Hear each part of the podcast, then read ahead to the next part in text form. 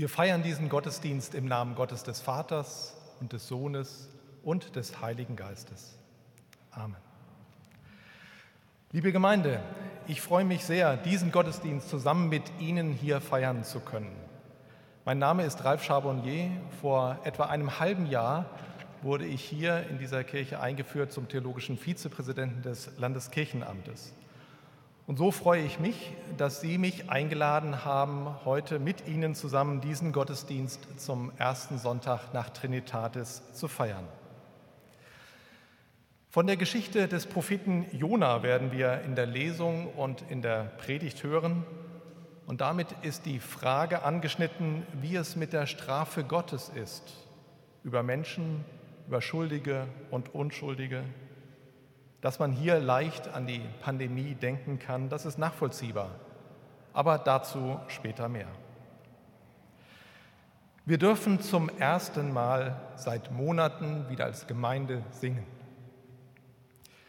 Herr Ladeur hat deswegen, denke ich mal, das Lied angestimmt und improvisiert Let's Sing and Swing. Und unsere Chorleiterin, Frau Lage-Smith, hat ein passendes Lied für diesen Moment ausgesucht, auf den wir wirklich lange gewartet haben. Ich singe dir mit Herz und Mund. Ich und wir, alle. Als Gemeinde singen wir von dem folgenden Lied die erste und die vierte Strophe und die Schola singt die zweite und siebte Strophe. Wir wollen diese Möglichkeit jetzt alle wieder gemeinsam singen vorsichtig angehen. Und deswegen bitte ich Sie alle, die Maske auch beim Singen aufzubehalten. Nach der Lesung können wir ganz kräftig auch gemeinsam das Halleluja singen. Aber jetzt erstmal, ich singe dir mit Herz und Mund.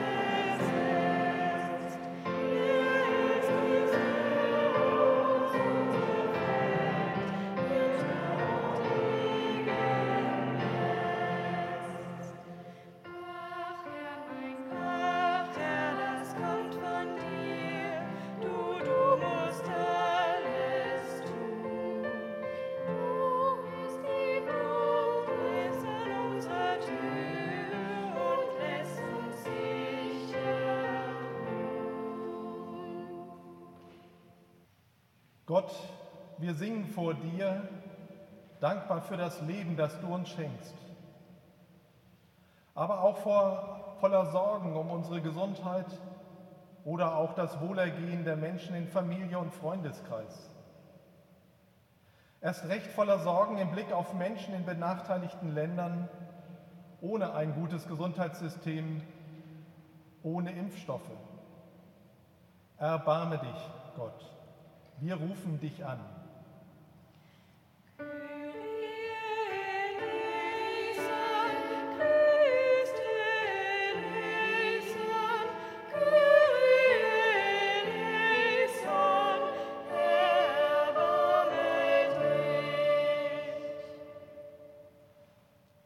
Gott, du bist Mensch geworden in deinem Sohn Jesus Christus.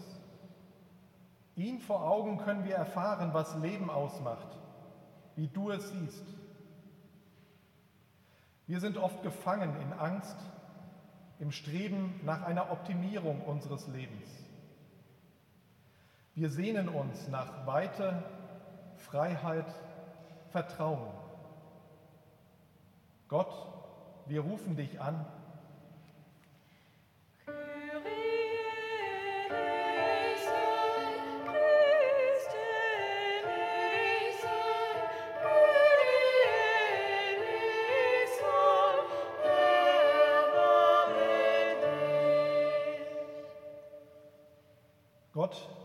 Durch deinen Heiligen Geist bist du in deiner Schöpfung, in Mitmenschen, in uns. Du gibst uns Kraft, Motivation, Ziele und Lebendigkeit.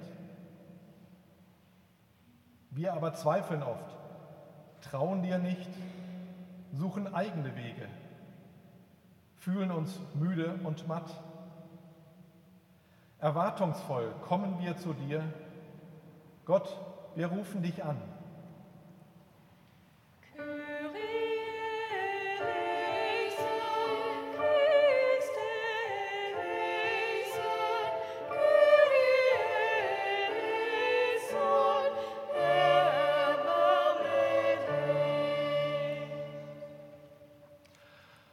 Barmherzig und gnädig ist der Herr, geduldig und von großer Güte.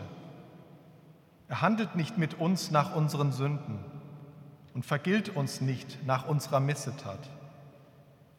Wie sich ein Vater über Kinder erbarmt, so erbarmt sich der Herr über die, die ihn fürchten.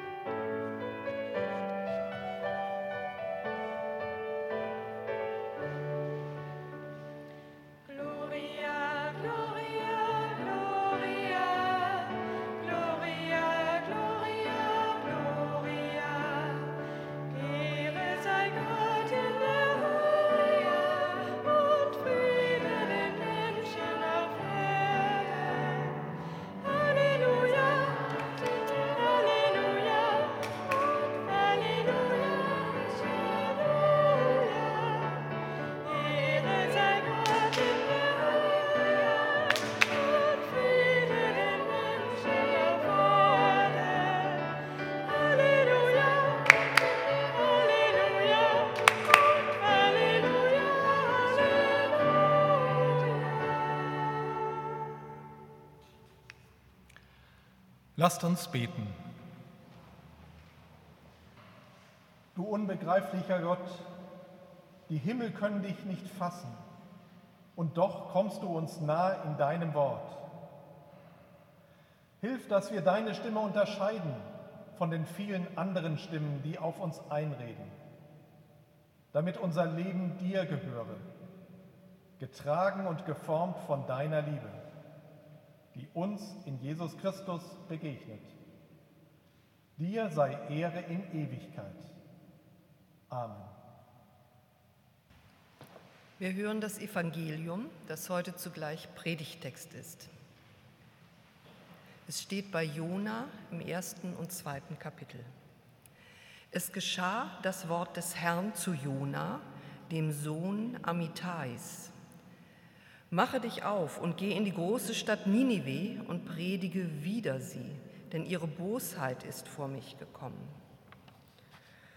Und Jona sprach, ich rief zu dem Herrn in meiner Angst und er antwortete mir.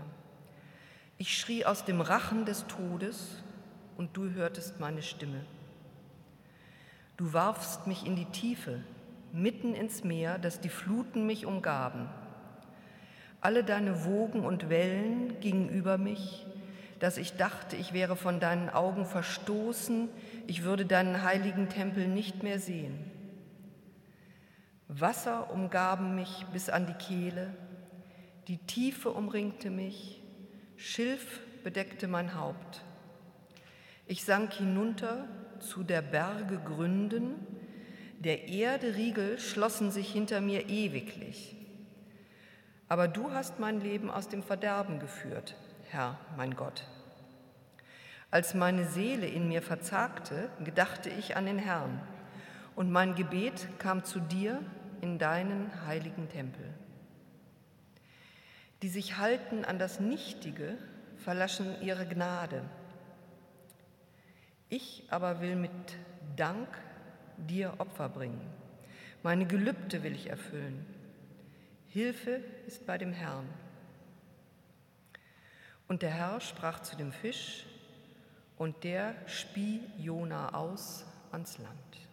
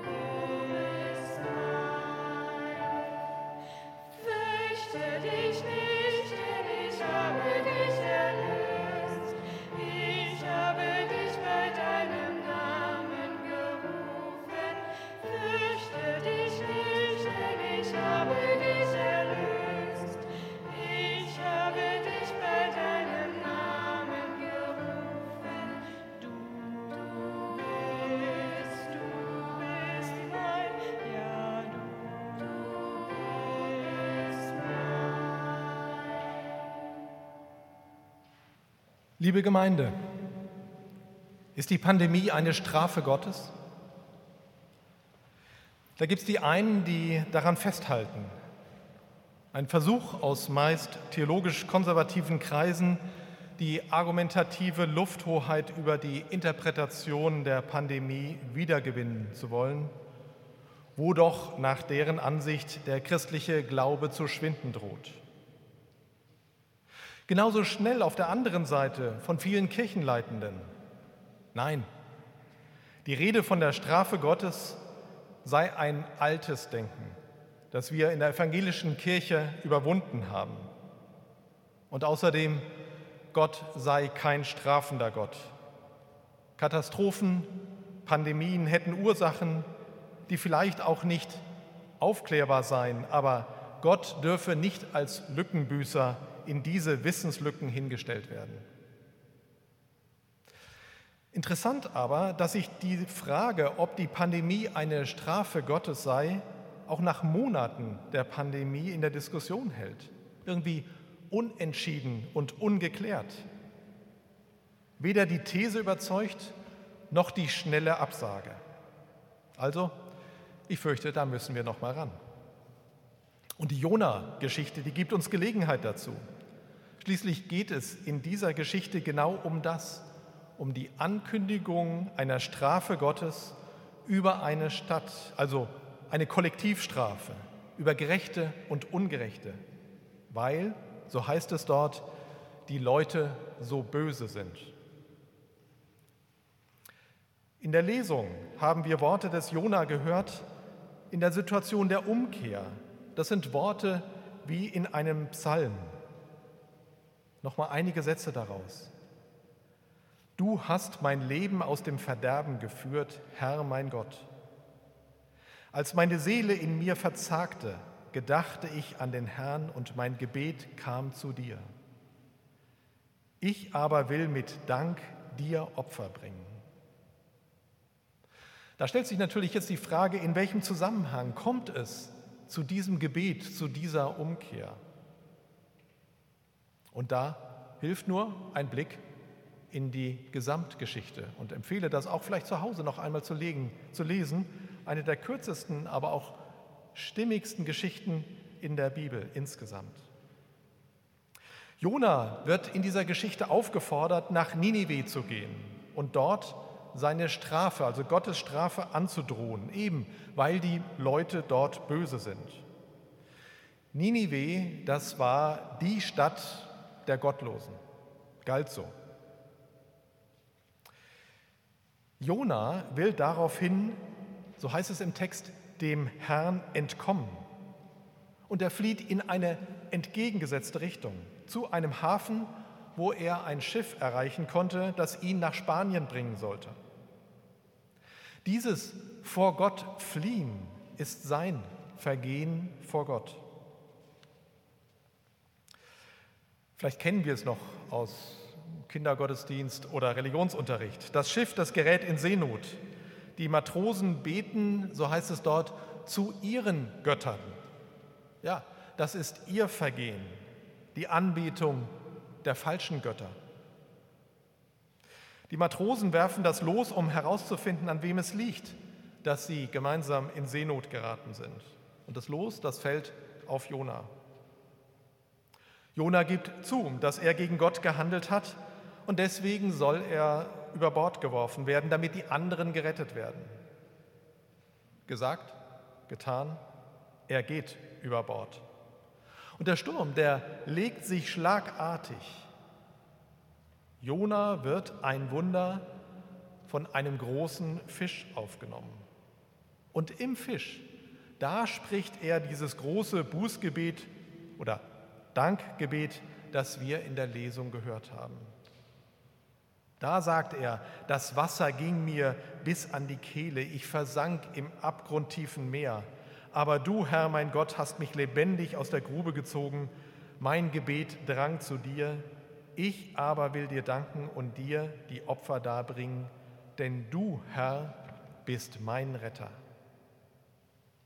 Ja, das sagt er, weil er sich bewahrt fühlt. Er wurde bewahrt vor dem Untergehen aus lauter Gnade, trotz seiner Verfehlung gegenüber Gott. Er wird vom Fisch am Ufer ausgespuckt. Und dort erhält er noch einmal den Befehl, Ninive Strafe anzudrohen. Und dann ging er tatsächlich in das Zentrum der Stadt und rief aus, noch 40 Tage und Ninive ist ein Trümmerhaufen.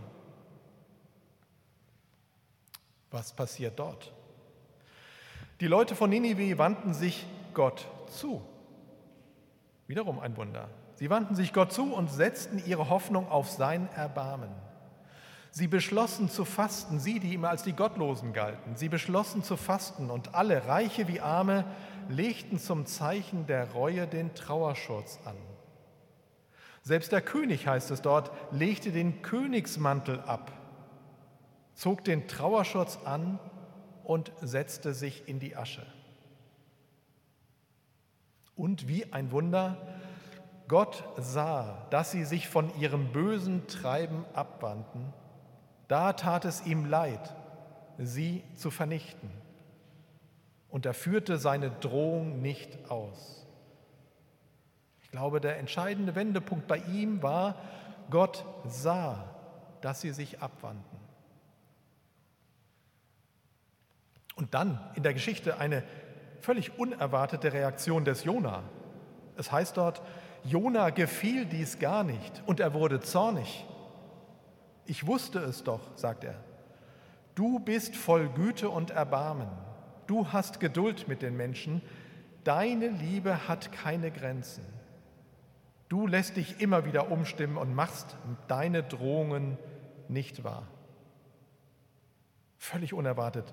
Er wurde zornig weil er mitkriegt, deine Liebe, Gott, hat keine Grenzen.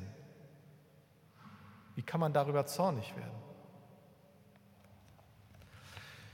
Wie thematisiert die Bibel Strafe Gottes? Als Geschichte der Umkehr und als Geschichten der Bewahrung aus Güte. Jona verweigert den göttlichen Auftrag, erlebt den Sturm und dass das Los auf ihn fällt als Strafe. Er erhält von Gott eine Chance und kehrt um. Er erkennt sein Fehlverhalten, sein Unglauben und kehrt zu Gott zurück.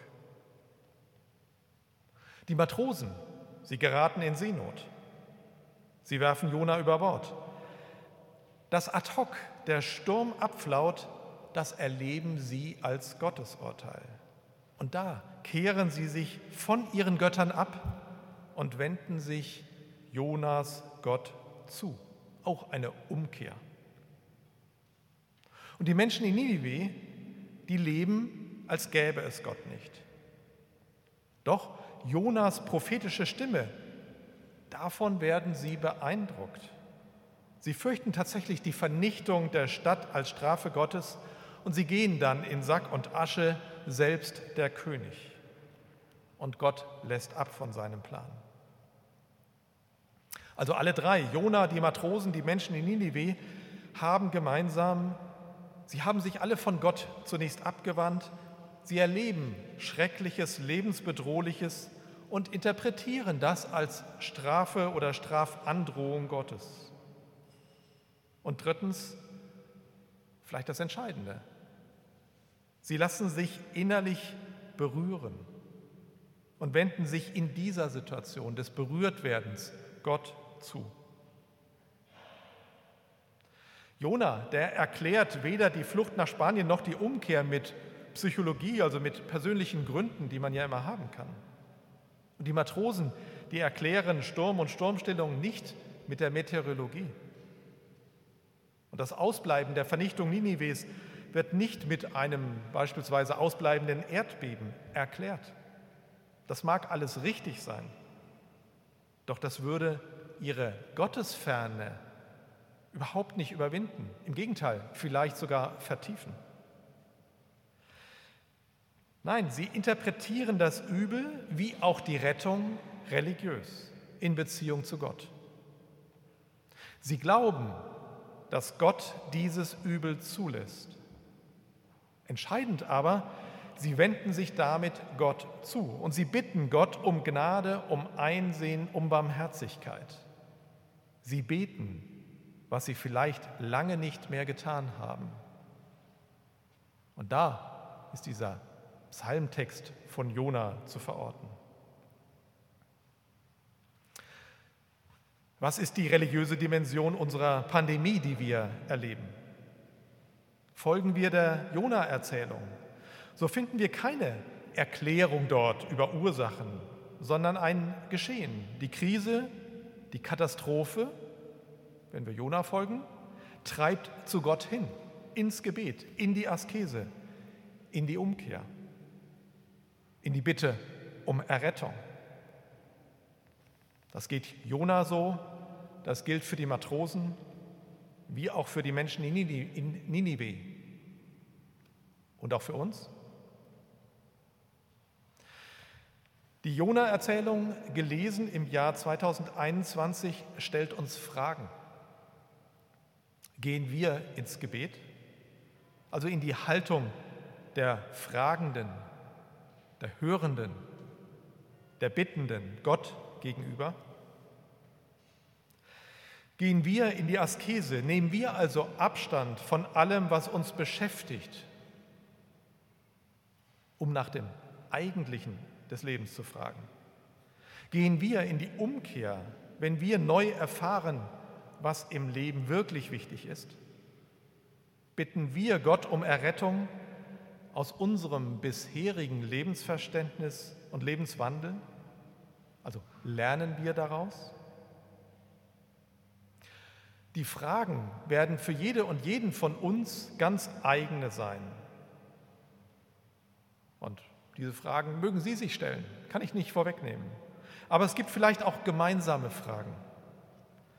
Könnte es sein, dass unsere Gottlosigkeit darin bestand und besteht? dass wir der Natur und den Tieren zu wenig Lebensraum gelassen haben, sodass das Virus, so ja eine These, keiner weiß es genau, auf Menschen überspringen konnte? Auch Tiere sind Gottes Geschöpfe und brauchen ihren Raum. Ob nun diese These, dass das Virus darüber zu uns Menschen gekommen ist, stimmt oder nicht, die Aussage, dass wir Tieren diesen Lebensraum nehmen, das ist wohl so. Kann es sein, dass unsere Achtlosigkeit Gott gegenüber sich darin äußert, dass wir bei intensivem Blick auf alles Körperliche, das Seelische aus den Augen verlieren, ganz allgemein auch jenseits der Pandemie. Aber gerade in der ersten Phase der Pandemie haben wir doch Leben retten mit Körperretten identifiziert. Sterbebegleitung haben wir zunächst, also die Seelsorge bei dieser Sterbebegleitung haben wir zunächst nicht als essentiell, als notwendig angesehen. Und die Frage, wiederholen wir diesen Grundsatzfehler, dieses Seelische nicht auf, entsprechend wahrzunehmen, wenn wir die seelischen Folgen der Beschränkungen für Kinder und Jugendliche so priorisieren, dass diese als letzte geimpft werden?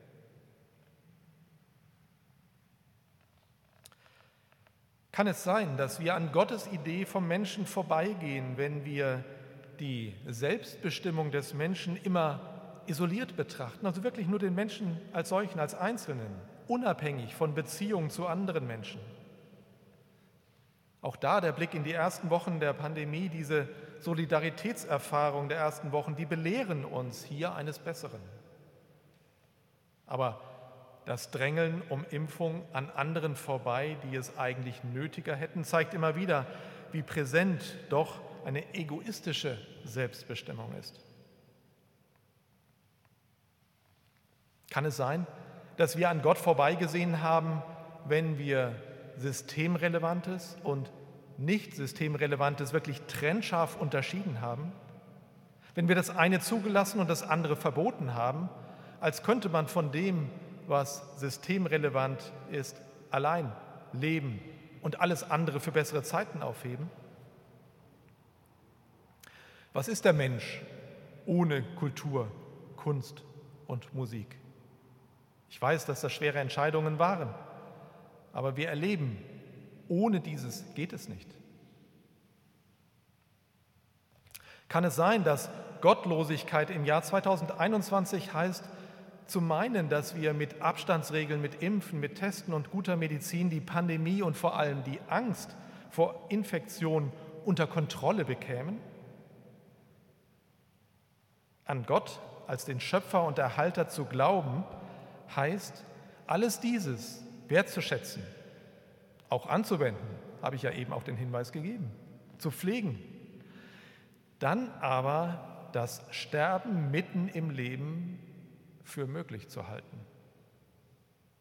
Vor allem aber dann darauf zu vertrauen, dass er, dass Gott da ist, auch im Sterben.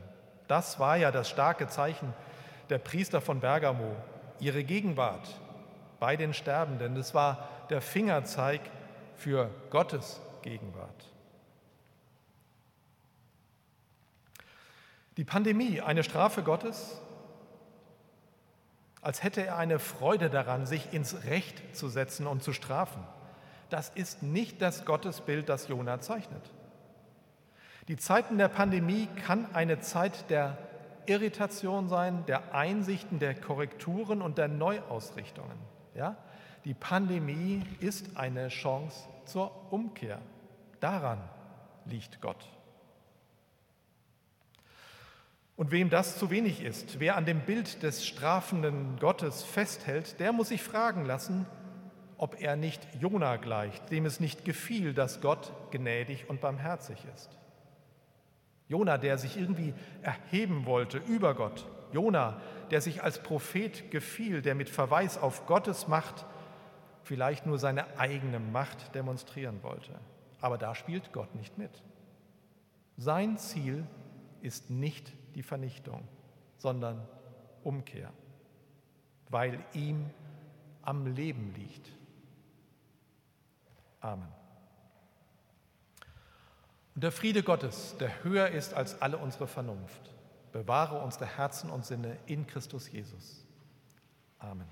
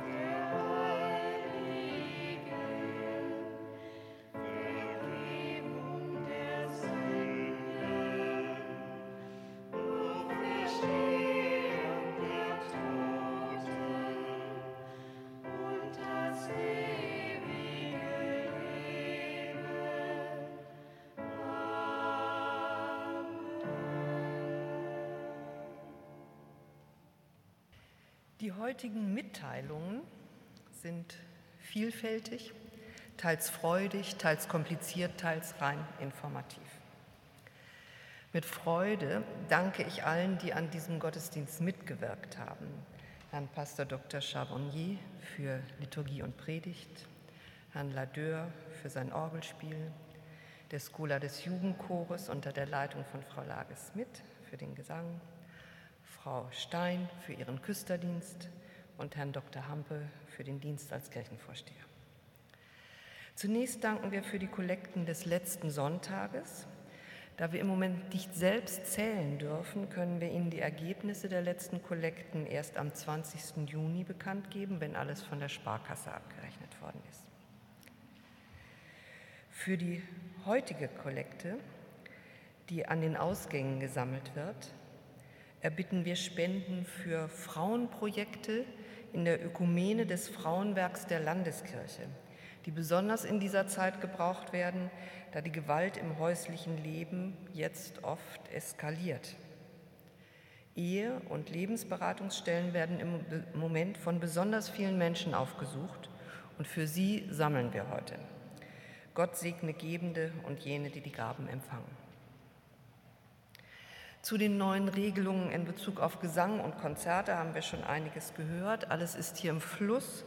Fast täglich gibt es neue Entscheidungen und Perspektiven.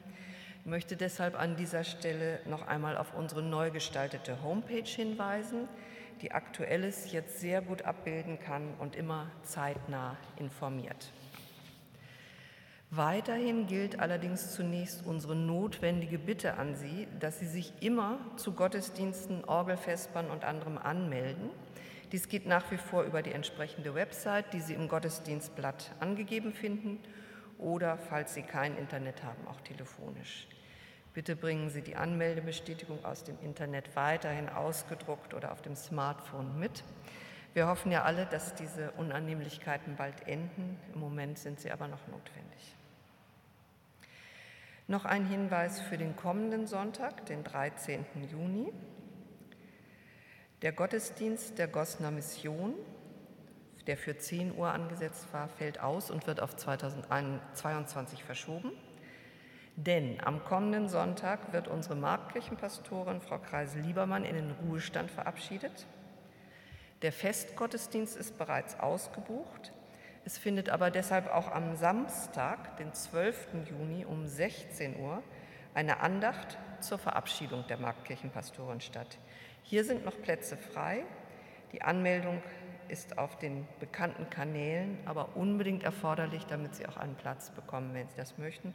Und denken Sie dran, am Samstag um 16 Uhr, denn um 18 Uhr ist noch eine weitere Orgelfespe. Weitere Veranstaltungshinweise finden Sie auf dem Gottesdienstblatt und auf unserer Homepage. Und wir hören nun den Wochenspruch. Er steht bei Lukas im zehnten Kapitel, im Vers 16a.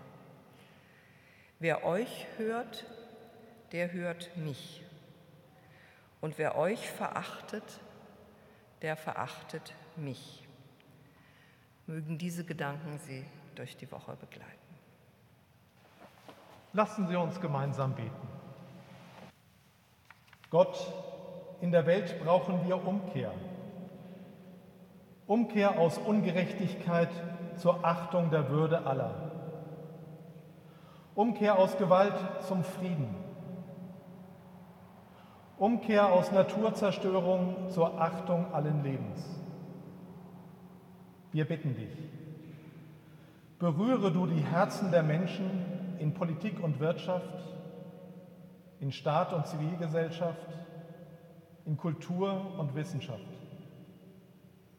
In Verantwortung vor dir und den Menschen mögen sie ihre Macht ausüben. Gott, wir rufen zu dir. Gott, erbarme dich. Gott, in den christlichen Kirchen wie in den Religionen dieser Welt brauchen wir Umkehr. Umkehr von Intoleranz zur Freude an Vielfalt, Umkehr von Abgrenzung zu Neugier am Dialog, Umkehr von Überheblichkeit zur Demut. Wir bitten dich, berühre du uns Christen und alle, die in unserer Kirche Verantwortung tragen. Lass uns Hörende werden, dass wir die Kirche von innen heraus in deinem Sinne erneuern, dass wir Zeugen deiner Liebe werden, dass Kirche als Segen erlebt wird in ökumenischer Gemeinschaft. Gott, wir rufen zu dir. Gott, erbarme dich. Gott, wir selbst brauchen Umkehr. In Zeiten der Pandemie erleben wir es noch deutlicher. Umkehr aus Angst zum Vertrauen. Umkehr aus der Enge des Egoismus in die Weite der Nächstenliebe. Umkehr vom Streben nach Nichtigem zur Freiheit, dem Sinnvollen folgen. Lass uns, wie Jona, dir Gott gedenken. Schenke uns Lust am Gebet. Mach uns bereit, Vertrautes zu lassen, wenn es uns hindert, neu zu werden. Dankbarkeit leite uns im Alltag. Gott, wir rufen zu dir. Gott, erbarme dich. Wir beten mit den Worten, die du uns gegeben hast, Herr. Vater unser im Himmel, geheiligt werde dein Name, dein Reich komme, dein Wille geschehe, wie im Himmel, so auf Erden. Unser tägliches Brot gib uns heute und vergib uns unsere Schuld, wie auch wir vergeben unseren Schuldigern. Und führe uns nicht in Versuchung, sondern erlöse uns von dem Bösen. Denn dein ist das Reich und die Kraft und die Herrlichkeit in Ewigkeit. Amen.